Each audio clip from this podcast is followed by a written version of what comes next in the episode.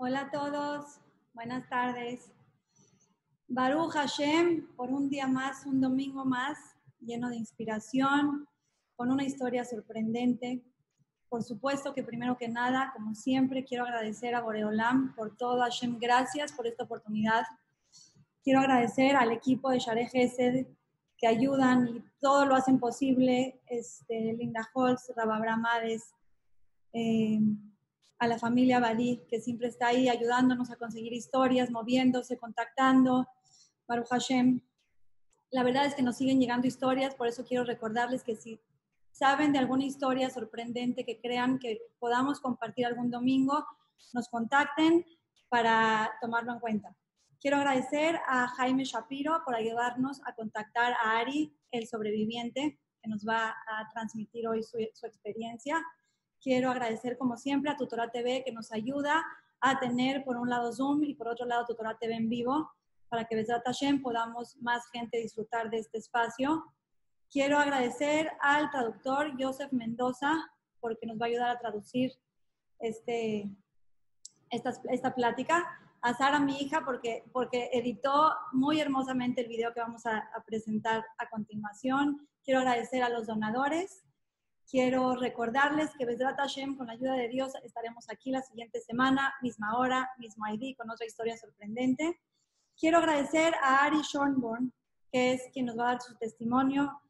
Y bueno, quisiera explicar un poquito nuevamente el tema de la traducción simultánea para, para todas las personas que lo quieran utilizar. Si están usando computadora, en la parte de hasta abajo les va a salir un mondito en donde dice interpretación. Ahí escogen español. Hasta abajo, al lado derecho, un mundito, dice interpretación, escogen español. Si lo están viendo desde un celular, en la parte de hasta abajo salen tres puntitos donde dice más. Dan ahí, dice eh, eh, idiomas y ponen español. Eh, bueno, quisiera nada más dar una pequeña introducción de a quién tenemos hoy. Después de la introducción, explicándoles quién es Ari. Quisiera, vamos a poner un video cortito para que volvamos a revivir lo que realmente fue ese 11 de septiembre y volvamos y entremos a su historia sensibilizados, recordando ese trágico evento. Les pido por favor que en el momento que pongamos ese video que dura cuatro minutos, el que pueda apague su cámara para que tenga mejor resolución. Bueno, Ari Schonbrunn es autor, orador y sobreviviente del 11 de septiembre. Fue el director administrativo de Cantor Fitzgerald Co., una de las firmas de servicios financieros más importantes del mundo. El señor Schonbrunn estaba en el piso 78 de la Torre 1 cuando el primer avión se estrelló aquel 11 de septiembre del 2001. Su milagroso relato de primera fuente sobre la supervivencia ha sido contada en periódicos, revistas, medios de difusión y libros. Ari Schonbrunn es un orador inspirador de renombre y autor de Miracles and Faith in 78. Ari Schonbrunn es nativo de Nueva York, le, apasiona la filantropía y es miembro de la Junta de Strength to Strength, una organización global sin fines de lucro que trabaja con víctimas del terror en todo el mundo. El señor Schonbrunn y su esposa Joycey viven en Nueva York, tienen cinco hijos y varios nietos. Bienvenidos a todos, que lo disfruten y Adelante. American 11, are you trying to call? The cockpit is not answering their phone. Our number one has been staffed, and our five has been staffed. I am going to call from Washington. I am in a situation with American 11, a possible hijack. What's going on, Betty? The crap is erratic again. Problem, very erratic.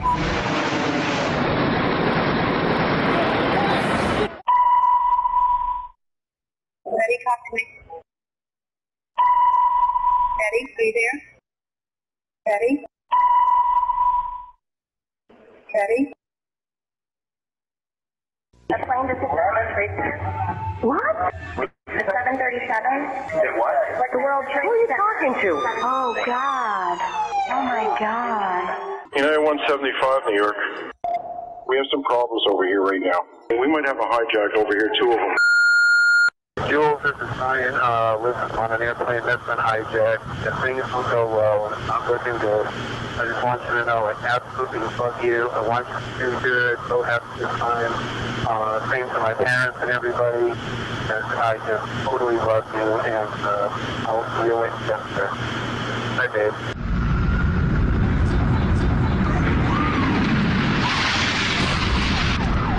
What are those people going to do? All, all the elevators are blocked out. God, so both towers are now. Okay, I got an aircraft six miles east of the White House. Hello? Crystal City, just north of Crystal City. Uh, just to the north of your town. Yeah, stop all departures. Pentagon just got hit. No CNN.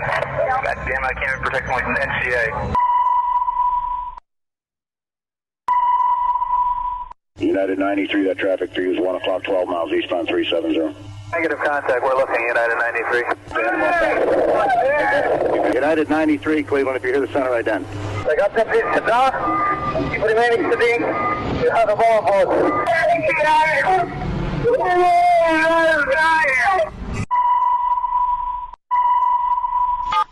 Tuesday, 9.47 a.m. Hi, baby. I'm baby. You have to listen to me carefully. I'm on a plane that's been hijacked. I'm on the plane. I'm calling from the plane.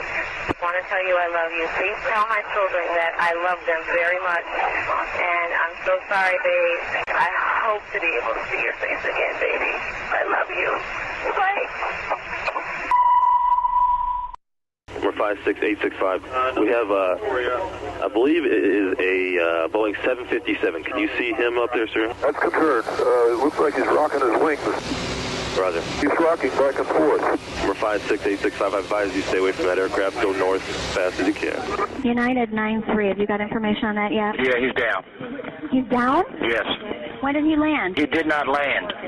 Oh, he's down? Yes, Bound? somewhere up northeast of Camp David. It's me. I just want to let you know I love you, and I'm stuck in this building in New York. There's lots of smoke, and I just wanted you to know that I love you always. At number two World Trade Center, right. Lady and stewardess in the office. We're not ready to die, but it's getting bad.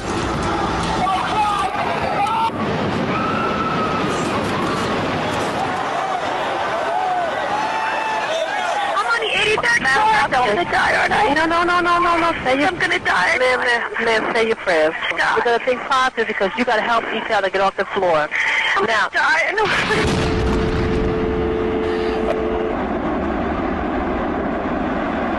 New type of war. That's what it is.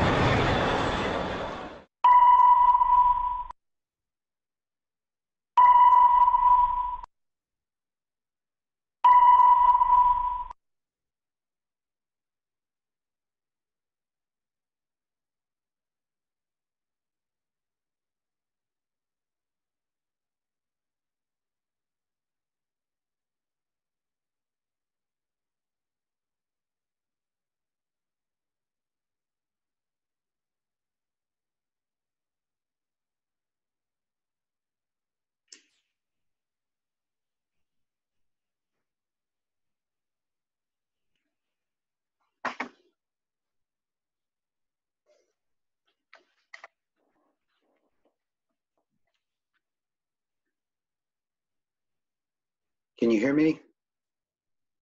Yes, yes. We ready? Yeah, go on. Thank you.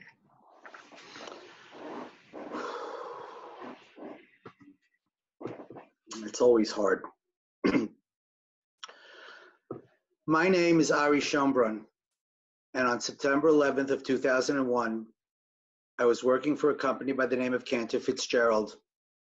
We occupied the top five floors of Tower 1 of the World Trade Center, the North Tower. That was the one with the big antenna. That's how I knew where to go every day to work. I knew which building to go to because it had the big antenna. Can everybody hear me? Okay.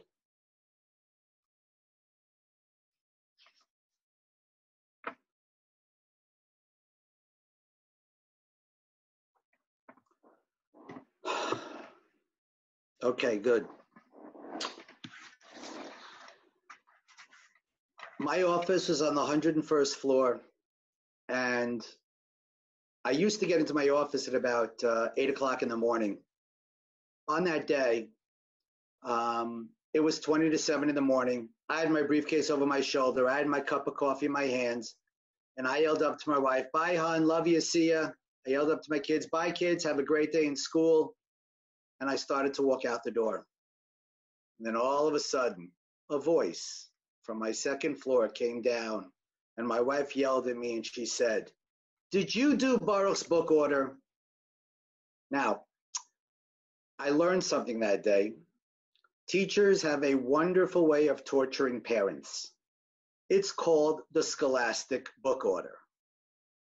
I don't know if you have that in in South America in Panama wherever you are. I don't know, but in America, in the United States, there's a program whereby the teachers give out pamphlets with a list of books and games on it to the kids. It's usually for the uh, grades one through five or so. And the children are supposed to pick books from this pamphlet uh, in order to help them with a, a reading program. Now, my son was no different than any other child in that he wanted like every book on the pamphlet and every game, and there were like a hundred of them. And it was exactly one week before Rosh Hashanah. My wife is a school principal, and she just opened the school like the week before. So she was really, really busy with her work. And she, besides the fact that she was busy preparing for all of the holidays, and she just didn't have the patience for him. So she said, I'm not doing this. It's your job to do it. And I said, okay, I'll take care of it. And she said, Did you do Bob's book order? And I had to admit, I said, No, I didn't do it. She said to me, You're not leaving the house until you do the book order. I'm a good Jewish husband. I put my briefcase down, put my cup of coffee down, went into my kitchen, and proceeded to negotiate with my eight year old for the next 20 minutes. I whittled him down to two books. I felt pretty good. Interestingly enough, the two books that he picked were from a series called Survivor. When those books came two weeks later or three weeks later, I had a chill down my spine. I looked up and I said, God, you've got a great sense of humor. Anyway, so I wrote out the tear sheet and I wrote out the check and I put it into an envelope and I put it into his knapsack so he should take it to school. Oh, very important. Um, and I forgot to I forgot to mention this. That book order was actually due on Monday, but my son left his pamphlet in school on Friday. Now, if he would have brought that pamphlet home on Friday, I would have done the book order with him on Sunday, and I would have been sitting in my desk at eight o'clock in the morning on Tuesday, and somebody else would be on this Zoom telling you a different story because I'd be dead. But because he left the pamphlet in school on Friday, that's why I am here today. Next slide.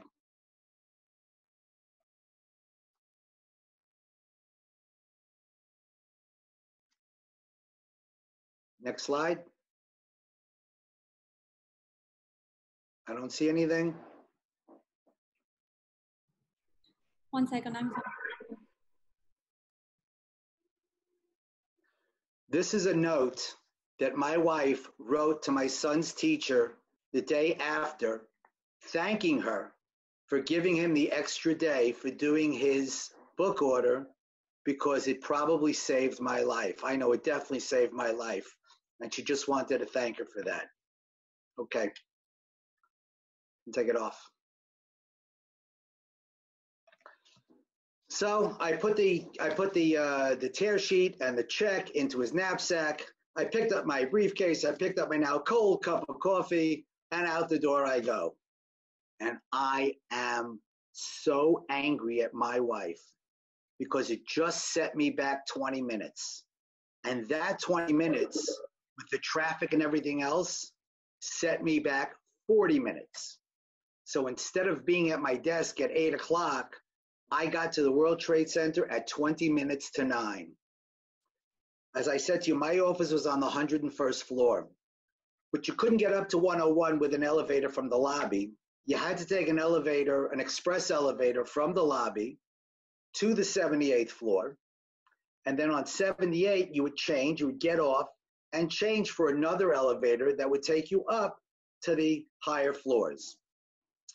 So I'm standing and waiting for an elevator, and all of a sudden, the elevator that comes down, there were about these, by the way, they were huge elevators. They held like 50 people in them, and they were the fastest elevators in the United States. And so the first elevator came down, and there were about 11 or 12 of them. First elevator came down all the way on the right side of the lobby. So I went running down to the end of the lobby, and I got into the elevator, and I went up to 78. When I got off at 78, the elevator that I needed to get to my office was all the way on the right side of the 78th floor. It was a sky lobby. There was nothing there other than elevators. There were two escalators and a lot of floor to ceiling windows. So there was a lot of natural light. It was very, very pretty. And I started to walk. I took a left and I started to walk towards that bank of elevators that I would need to get up to the 101st floor. I must have been about eight feet from that bank of elevators when, as best as I can describe, there was an explosion. I thought a bomb had gone off in the elevator. The lights went out, the place filled with smoke, and I was literally thrown off my feet. I was on the floor. And I heard people yelling and screaming, fire in the elevator. And I'm thinking, of course there's a fire in the elevator. A bomb just went off in there. So, of course, there's a fire. I didn't know. I'm looking around. I don't know what to do. I don't know where to go. I finally turn and I see that there is a light in between two of the two banks of the large elevators. I figured it was an emergency light, so it's probably a good place to go. But there was a lot of smoke and I remember as a kid, what did we learn when there's a lot of smoke? What do you do? You stay low to the ground, right? Well, that's what I did. I literally crawled from where I was to that light. And then I stood up and I'm looking around. I don't know where to go. I walk behind the bank of elevators, and sure enough, there's a door there. There was a security office on that floor I had never known about. I've been working in that building for over eight years never knew there was an office, didn't know anything other than elevators. I opened the door, and sitting on the floor is this woman security guard, and she is crying like a baby. And I leaned over to her and I, I said to her, ma'am, calm down. We're gonna be okay. We're gonna get out of here. And she calmed down a little bit and she was whimpering. And I walked into the office, and in the office, I found the fire warden for the floor. Now, just as a point of reference, um, every big building in the US, for every single floor, they always have one person who is like designated as the fire warden. And basically, all that means is if there's an emergency and management needs to get a hold of somebody on the floor, he's the guy that they call. He's got a special phone. He can call them, they can call him. So I knew he was the fire warden because he had this silly red hat and it said fire warden on it. Now, I knew that because I had the exact same hat at my desk because I was the fire warden for my floor. So I go running over to the guy and I said to him, What do we do? Where do we go? He looks at me and goes, I don't know. Of course, he didn't know. We had no idea what had happened. I walk outside. I'm trying to figure a way to get out. He's trying the, the landlines. Forget it. The landlines were totally knocked out when the plane hit. Cell phones weren't, on a good day, the cell phones didn't work in that building. Forget about that day. There was no cell phone service whatsoever. I go into the hall looking for a way to get out, and all of a sudden, I bump into a coworker of mine. Her name was Virginia DiChiara. Virginia was an internal auditor, and she had been hired by Cantor a year before, and the first department she audited was mine. Needless to say, she didn't give me very good marks. As a matter of fact, she almost got me fired. We were not good friends by any stretch of the imagination. But there she was. And she sees me and she says to me, Ari, please, thank God, please help me. And whatever you do, please don't leave me. She had third degree burns up and down her arms Her hair was singed, her clothes were burned. She was a mess. Now, I'll be honest with you. Like I said, I didn't particularly care for this person. I could have run. I could have tried to find a way out and leave her and say, to heck with you, lady. But that's not who I am. And I hope to, I hope to think that that's not who most people are. And I said to her, Virginia, I will help you and I will not leave you and we will get out of here. And I brought her into that office, that security office, and I sat her down and I gave her a cup of water. All right, obviously she was she burned severely. She was obviously thirsty. I gave her an ounce plastic cup of okay, not unlike this cup. Okay? She couldn't hold the cup. That's how badly her hands were burned. I had to pour it into her mouth to give her some relief. I turn to the fire warden. I say, What do we do? Where do we go? How do we get out? He goes, I don't know yet. All of a sudden, the door opens up, and another woman security guard comes in, and she is holding a two way walkie talkie radio. And I'm thinking to myself, there is help at the other end of that radio. But this woman was crying her eyes out. And I ran over to her and I grabbed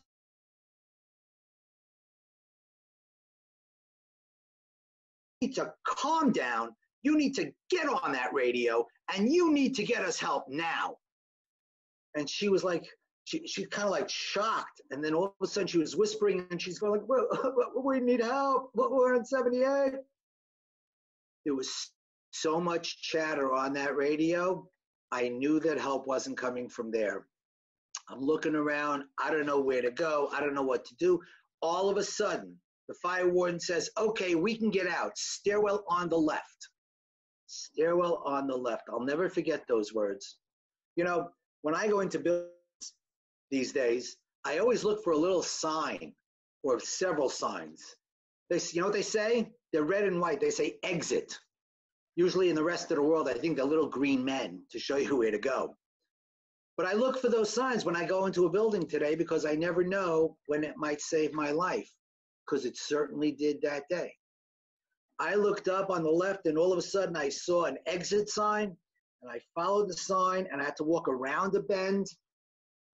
And some other guy who was with us, you know, ran ahead of me. There was a door there. He opens the door and he says, I found it.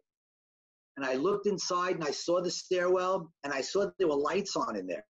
And I figured to myself, they're probably emergency lights because the lights went out in the building. So there was there was Roy Bell, who was on the ele- oh that's right I forgot about the elevator. Can you uh, can you put that slide up please? The elevator.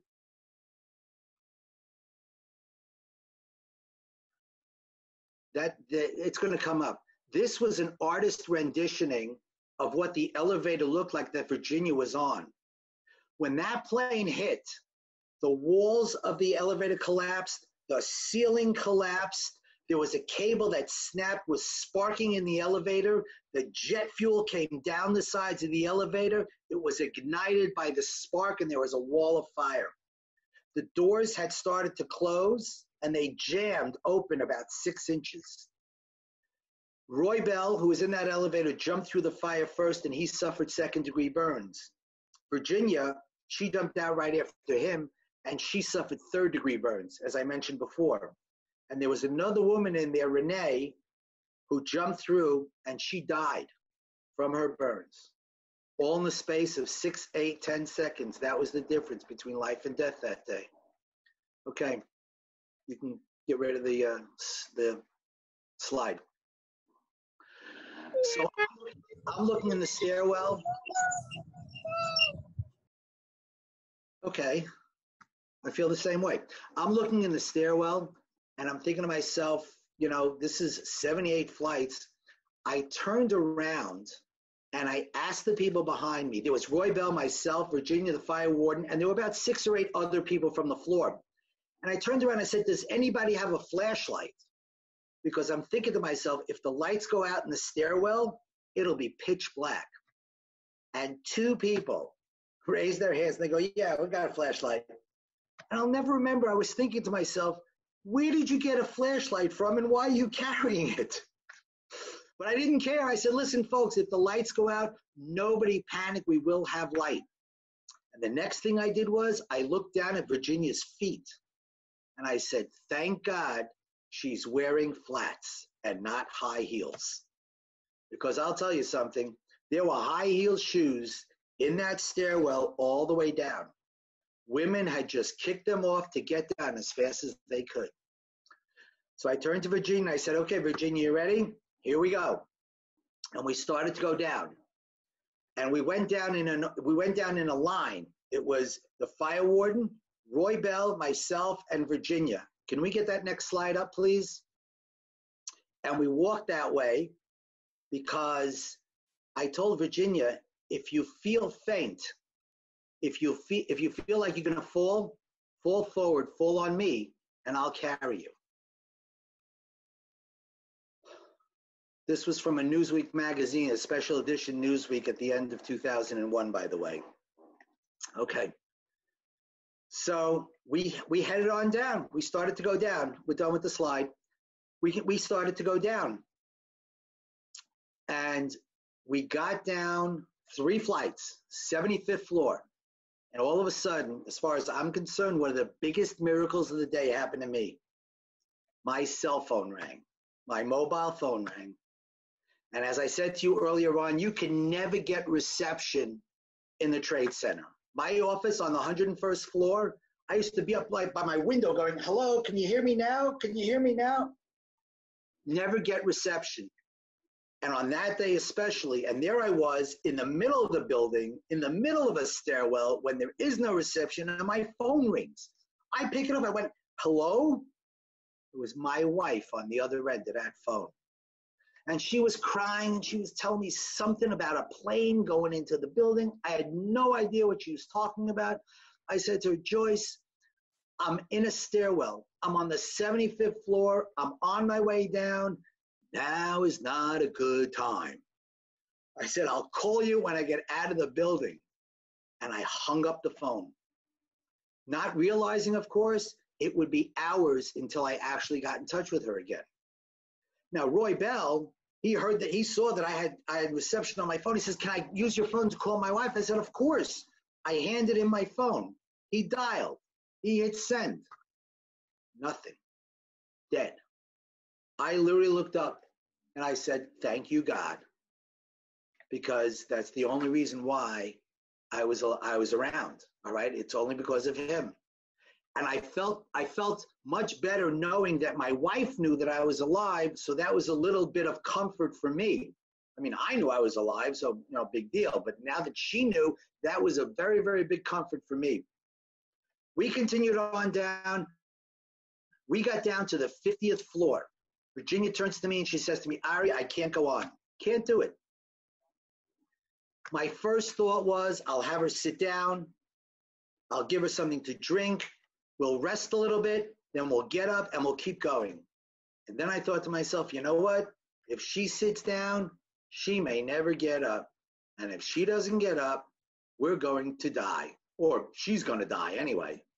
And that wasn't on my agenda for the day. So I said to her, No, Virginia, you can do this. And we had some water, we gave her to drink, and we poured it on her arms to give her relief from the from the third degree burns and we, you know, and now I started to, and now I'm coaching, I'm counting down the floors. I says, all right, we're at 45, 42, 40, we're doing great, we're doing great. And we were doing great until 38. 38th floor was backed up with people. See, what happened was, next slide, please.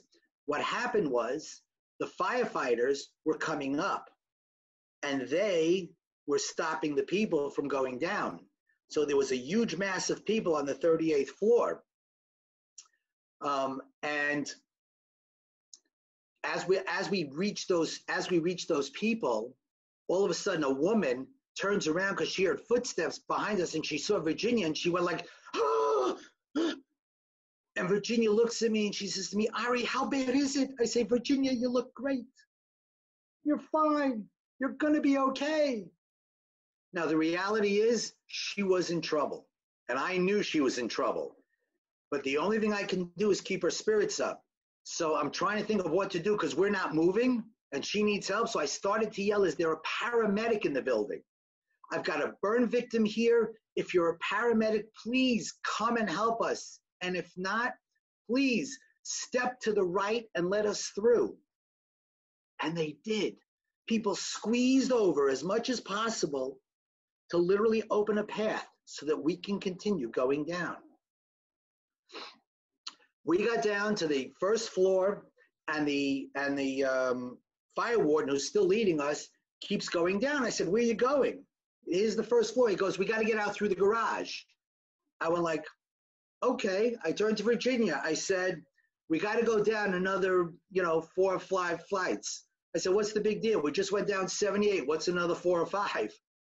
And we continued down. We got down two flights when all of a sudden the door on the first floor opens up and some guy yells out, Where are you people going?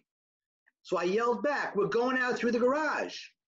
And the guy yells back, he says, No, no, no, you can't get out through the garage. You got to come back up here and come out through the first floor. I turned to Virginia. I said, We got to go back up two flights. She said a few things that I can't say in mixed company or in any company. But we turned around and we went back up and we got out to on the first floor. Now here's what I learned later. There were people in that garage that never got out. Who was the guy who opened the door?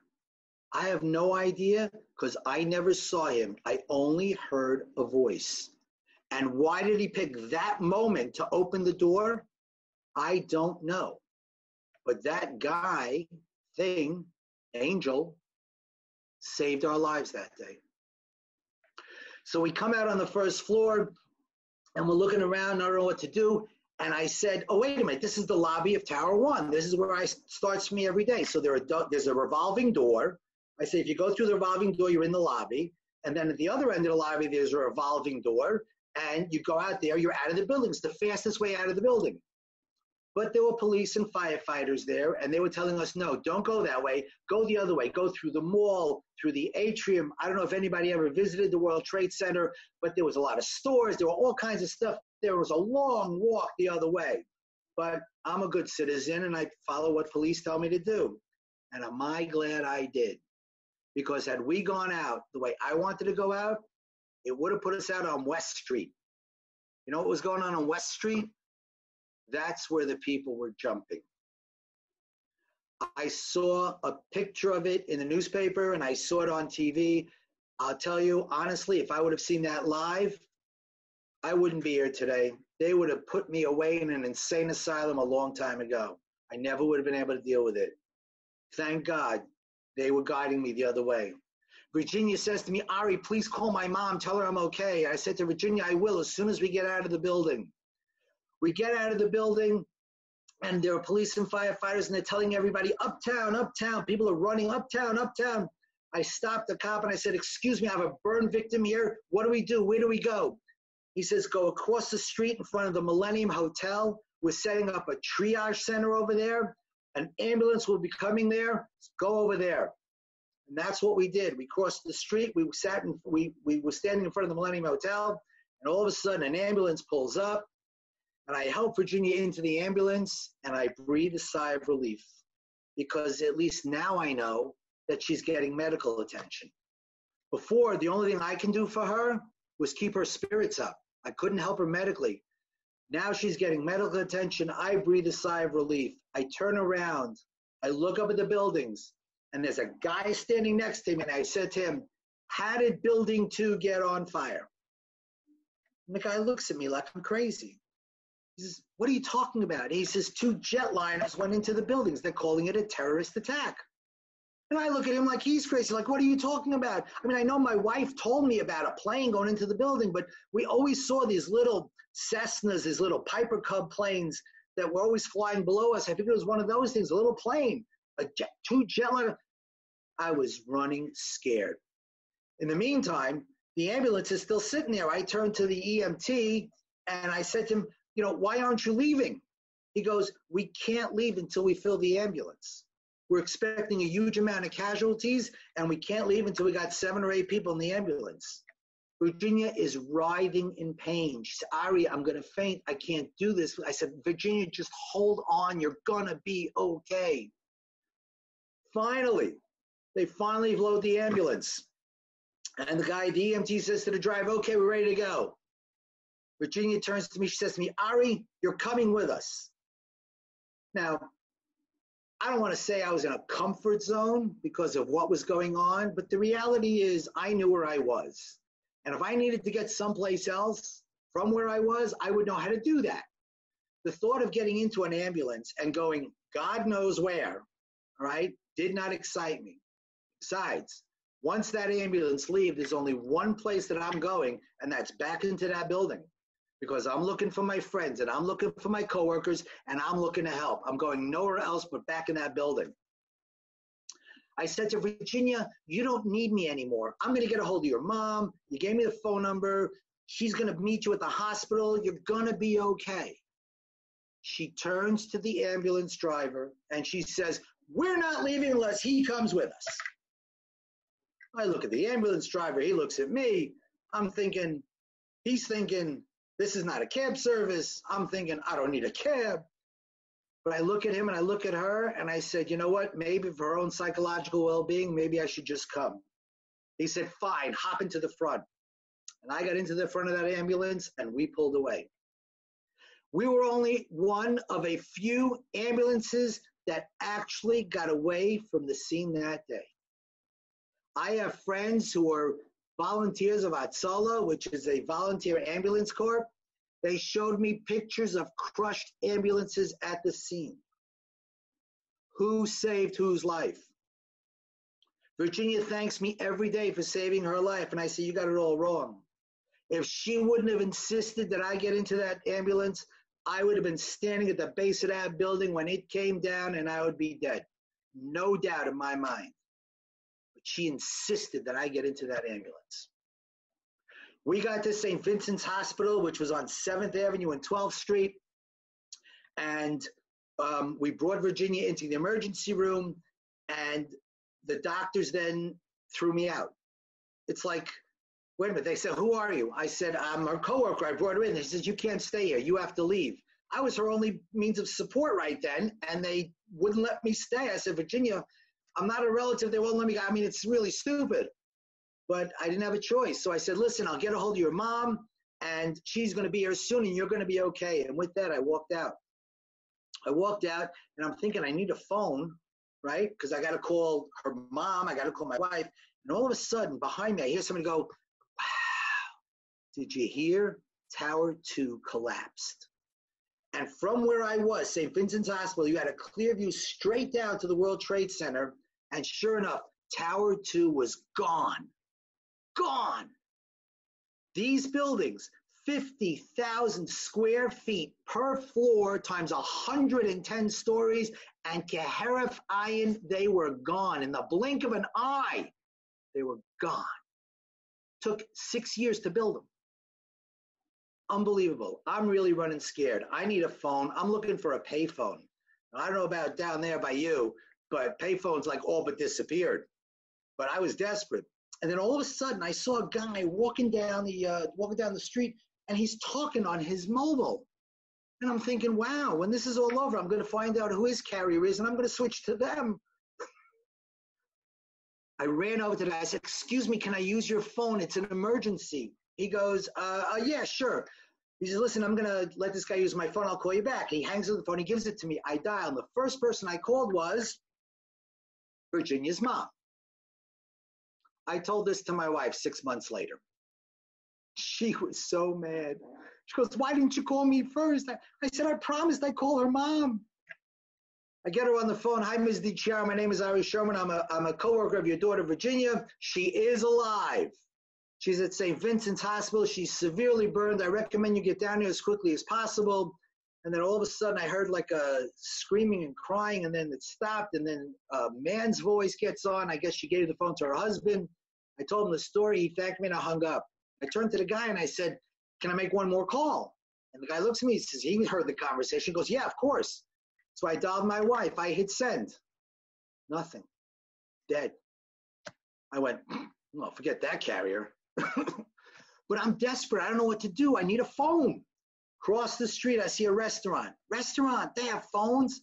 I go running across the street. I run into the restaurant. I bump into the waiter. I said, Excuse me, can I use your phone? And the waiter looks at me and goes, Well, it's not my restaurant. It's not my phone. I'm thinking, What's wrong with you? I saw two people in the back on phone, so I pushed right past the uh, the waiter and I ran to the back. And there's a woman standing there. She goes, "Do you need a phone?" I said, "Yeah." She goes, "You're gonna have to wait." Wait, I can't wait. You don't understand. This is an emergency. There were two people sitting and eating breakfast or lunch. I don't even know because I had no idea what time it was. First time I looked at my watch, it was a quarter to one, but that was later in the day. And the guy looks at me and says to me, Do you need a phone? My apartment is five doors down. My flat is five doors down. You can use my phone. Now, this is New York City, very much not unlike Mexico City. And I look at the guy and I'm thinking to myself, ex murderer? But I'm desperate. So I go like, yes, thank you so much. And he says, listen, I'm gonna let this guy use my phone. We'll catch up later. And out of the restaurant we walk. We go around the corner, and believe it or not, there was a payphone about 20 yards past his door. And as we get to the door, he opens the door. He turns to the people standing on this line for the payphone. He says, if anybody needs a phone, you can come up to my apartment and use my phone. I'm thinking, who is this guy? Where did he come from? Anyway, he opens the door and I look inside and it is a six story walk up, which basically means it's six floors, no elevator. And I literally, I said, God, please let him live on the first floor. I was very, very tired. And sure enough, he did. I went like, thank you, God. Once again, I was thanking God all day long, by the way, but that's besides. He opens the door to his apartment, to his flat. I look inside, and let me tell you something. I had closets that were bigger than this apartment. His apartment was so small, you couldn't change your mind in his apartment. That's how small his apartment was. But I get in there and I said, you know, where's your phone away? He shows me the phone. I pick up and I dial my wife and I get a fast busy signal, which in, in the States, it means there's trouble on the line. I hung up, I, I, I hang up the phone, I pick it up again, I dial two, three times, I keep getting this. And the guy, there's a guy behind me, taps me on the shoulder and he goes, do you mind if I try now? I went like, sure, go ahead. So he goes, he dials, he picks up the phone, he goes, yeah, hi, honey, it's me. I'm in some guy's apartment. I'm okay. And he hangs up the phone. And there's a woman behind him and she goes next. And it's the same story. She picks up, yeah, hi. And I'm thinking to myself, give me that phone. But I was very, very civil. And I said, do you mind if I try one more time? And they said, sure. I pick up the phone, I dial, I get a fast, busy signal. I thought it was a conspiracy. I thought the terrorists missed me at the Trade Center. They tracked me down here and they're going to get me here. That's how crazy I was from that day. I tried one more time and all of a sudden it started to ring. My heart is pounding. And all of a sudden, on the other end of the phone, you know, Bais Yaakov, may I help you? That's the girls' yeshiva in Far Rockaway where my wife works. I said, Joyce Schonbrunn, please. Who's calling? Her husband? Hold on. No, no, no. And then they put you on hold. The problem is when they put you on hold, they put you on perma hold, which means they put you on hold and they forget about you because they got the music going. They figure the music will satisfy you. That'll be okay. It couldn't have been more than 60 seconds. It seemed like hours. But all of a sudden, my wife picks up the phone. I said, Hi, honey, it's me. And she starts to cry. I said, Honey, what's the matter? Tower one had collapsed. Where was I when she spoke to me last? I was on the 78th floor of Tower one. She was sure I was dead. She was wondering, I had four children at the time. She was wondering who was going to say the Kaddish, the, the mourner's prayer for me. My oldest male child was eight years old. You know who? Thank God. Thank God. We didn't have to worry about that. I was alive. I was okay. She says to me, What are you going to do? I said, I don't know. Maybe I'll head up to Ellie's office. Ellie's my brother. He worked on 48th, 47th Street and 6th Avenue. I said, I don't know, but I'll call you when I get to my next destination. And I hung up the phone. and um, the guys who, whose apartment it is, by the name, his name was John Roccasalva. John Roccasalva. Never forget that name because that guy was a saint. He was unbelievable. As a matter of fact, I said to him, John, do you mind if I if I um, if I hang out to rest a little bit? I was really tired. And he said, sure, no problem. And I took off my shoes and socks and they were wet. I, I, I, I had gone through some water in the trade center because of the sprinklers and my shoes and socks were wet. So I took off my socks and John turns to me and goes to me, oh, your socks are all wet. Would you like a clean pair? You can have one of mine. Go to, who is it? Was he from Panama? Who is this guy? Unbelievable. Guy was an absolute saint. I hung out there for about 15 minutes and I went like, you know, John, I, I gotta go. I can't, I can't hang out here. And I put my wet shoes and socks back on. I thanked him and I left. And I went downstairs figuring I'll go up to my brother's office, but I don't know where I am and I don't know how to go anywhere. So I stopped the guy who was walking in the street and I said, excuse me, can you tell me how to get uptown? He goes, uptown? Follow the crowd. Everybody was going uptown because nobody was going downtown. Police weren't letting anybody go there. So I got up to 8th Avenue and 12th Street, and I realized my brother was on 47th Street and, and 6th Avenue. The problem was there was no public no public transportation. When I was talking to my wife, and she asked me what I'm going to do, she says, "You know, the city is shut down. There are no buses, no trains. The tunnels are closed. The bridges are closed. They've locked down the city. What are you going to do?" And I'm like, "I don't know. Maybe I'll, you know, maybe I'll I'll call my brother Ellie and we'll figure it out. But you know, I don't know." And so um, I had called him, and we decided that I was going to come up to his office. And I said, whatever you do, wait for me, all right? Because I don't know how long it's going to take me to walk there. And the last thing I needed was for me to get there and him not be there. So I started to walk. And as I was walking up, I got up to 23rd Street. And believe it or not, all of a sudden, a city bus, a public city bus, comes riding by and stops a half a block past where I am. So I go running to the bus and I get on the bus, right? And I take out my Metro card. That's what we used to pay. And the bus driver looks at me and she says, Put that thing away. We're not charging today. And I'm thinking to myself, Wow, has New York City changed or what? This is great. So I get on the bus and she makes an announcement. I'm not making regular stops. If you want to get off the bus, just ring the bell and I'll let you off. Otherwise, I'm going to keep going. So we got to around uh, 45th Street, 44th Street. Somebody rang the bell. They got off. I figured, you know what? I'll get off here also. It's only three more blocks. And I walked to my brother's office. And uh, I buzzed the, uh, the, the doorbell. And who's there? I said, it's Ari Schonbrunn. I'm here to see Elliot. And they buzzed me in. Now, his office was on a lower level, so I had to walk down three flights of stairs. And then there was another set of double doors. And then about 20 feet, 25 feet from where I'm standing was my brother. And I saw him and I ran to him and I grabbed him and I cried. And I cried for five solid minutes. See, I had been really strong the whole day. I had to be. It was survival. I had to be for myself, for Virginia. And now finally, there was somebody else that I could lean on. And he was my younger brother, by the way right? And I just totally lost it. And I just started to cry. And he turned and he said to me, Ari, it's going to be okay. We're going to get out of here. Man, did those rings, did those words ring in my ears? That's what I've been saying the whole day. So it's like, what are we going to do? How are we going to get out of here? We heard there was some subway service. And so we went downstairs, and uh, downstairs in his building was the subway station. And sure enough, a subway came. We got onto the subway and we got out to Queens, where my mother-in-law, aleha shalom, lived at the time. And I had a friend of mine who owned a car service, and she said to me, if I get out of the city, she'll be able to send the car to pick me up. And so that's what I did. I called, and she sent a car to pick me up.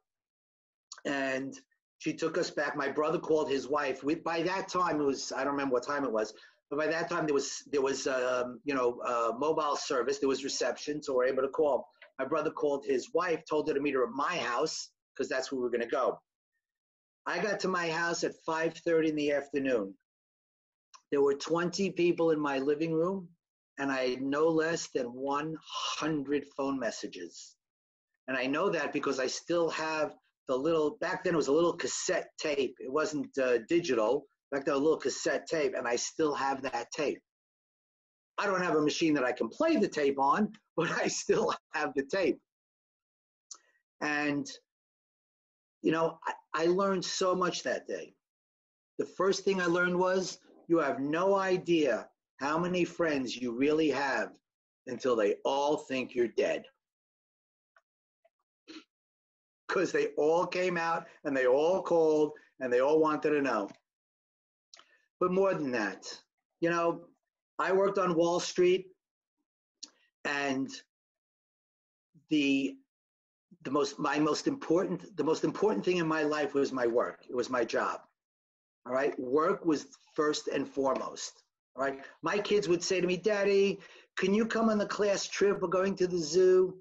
No daddy's got to work. Daddy can you come to the class play? I've got the lead role. You can be there right?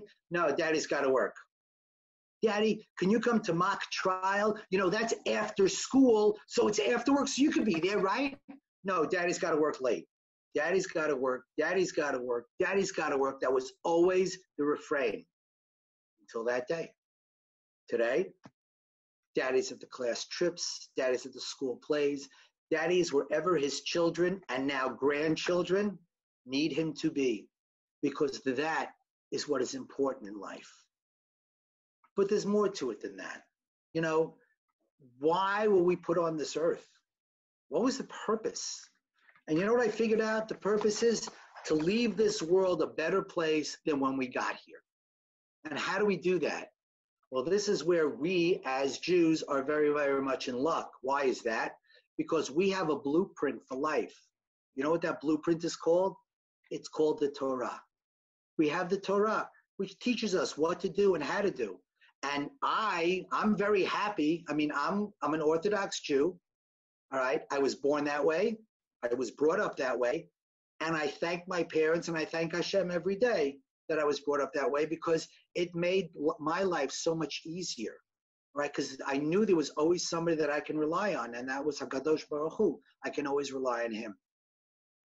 But you know, it's we can all change the world.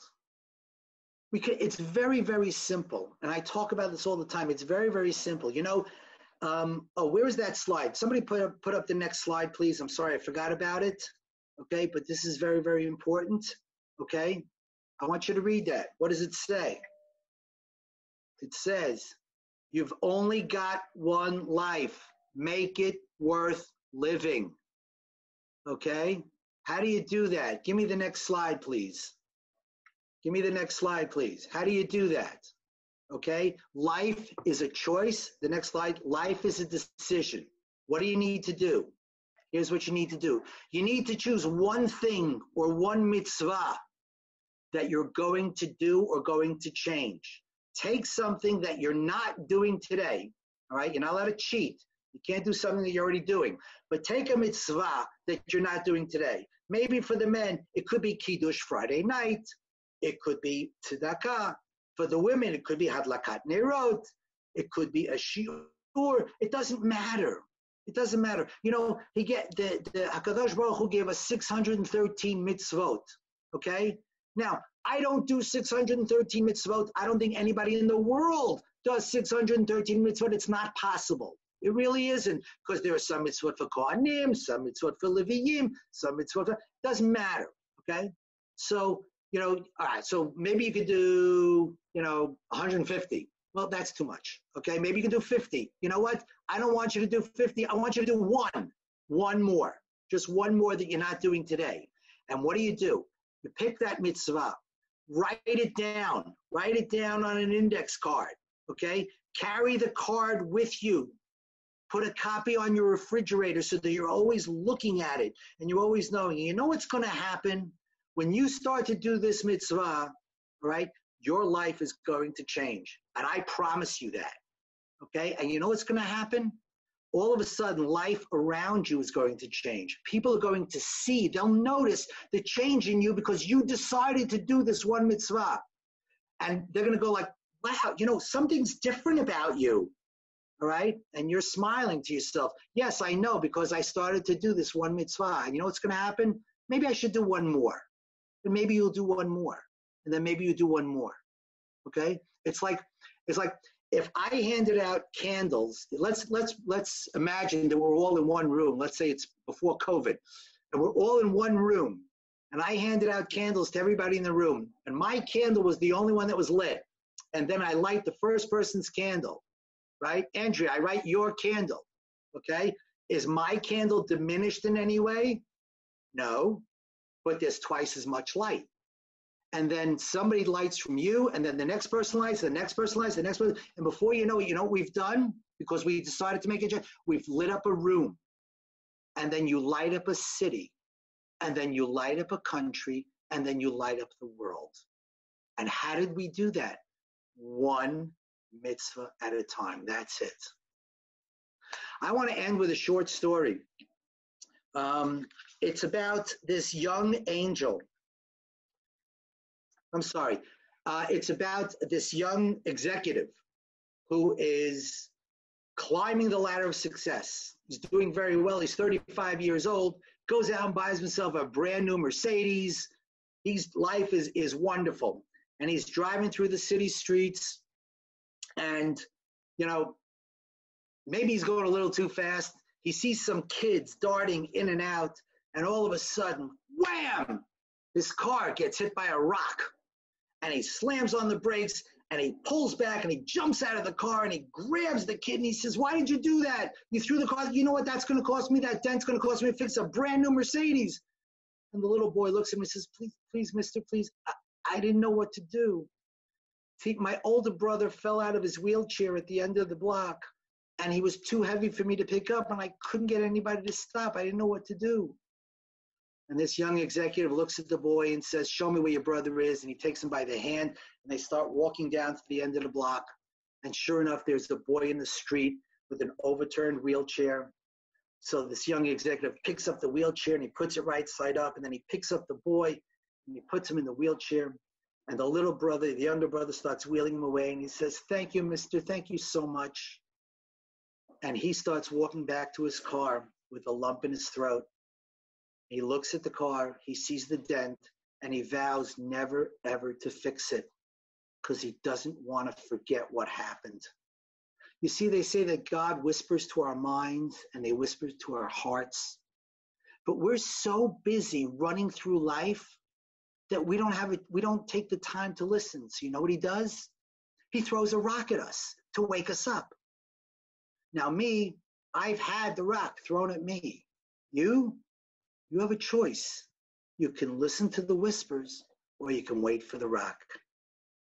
I want to thank, first of all, um, I want to thank uh, Shaare Jesed, who actually invited me to come here to speak to you. It's been an honor and a privilege. I want to thank Linda Tawil, Linda Holtz, uh, Jaime Shapiro, who were very, very instrumental in putting this whole thing together. And for those of you that don't know what Shaare Jesed is, um, they supply meals in hospitals for patients, uh, for families. They, they act like a Bikur Cholim, like what we have in the States. Um, they have meals for Shabbat. They help poor people. They have a gemach. You need a cell phone. You need dishes. You need a wig. You need. They do. They do everything. Whatever you need. They also have a, place for hachnasat orchim. If you don't have a place to stay, if you're visiting, you don't have a place to stay. They have rooms available. They are an incredible, incredible organization. Now, I talked about doing one mitzvah, remember? Well, you know what? One of the mitzvah you can be doing is maybe giving to this organization who are so worthy of it. That's also a mitzvah that you can do. But the nice thing about that is you can keep doing that. All right? That's an easy one to keep doing. And it, honestly, it doesn't have to be a whole lot of money. It really doesn't. You know, if everybody on this call gave a dollar a day or 50 cents a day, okay, think about how much money that is. It's amazing. So it's very, very worthwhile. Linda and Linda and Jaime, thank you so much for having me here. I hope I hope you enjoyed it. I hope you take it to your heart. Please, please take it to your heart. Okay? You don't have to go through what I went through, all right, in order to make that change. Thank you so much. Mr. Ari, of Yeah. course, your words went into our heart. Thanks so much. May Hashem bless you and all your family. Thanks for your time. Thanks for your words and all the best. Thank, thank you. Thank you so much. Thank you. We'll catch up. Yeah, yeah. Thank you.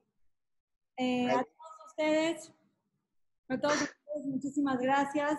Eh, la verdad es que Baruch Hashem, más de 2.000 personas, las cuales, como nos dijo el señor Ari, si prendemos esa velita, no podríamos iluminar un cuarto, podríamos iluminar el mundo entero con nuestra luz. Pongamos de nuestra parte, prendamos nuestra velita y esparzamos nuestra luz.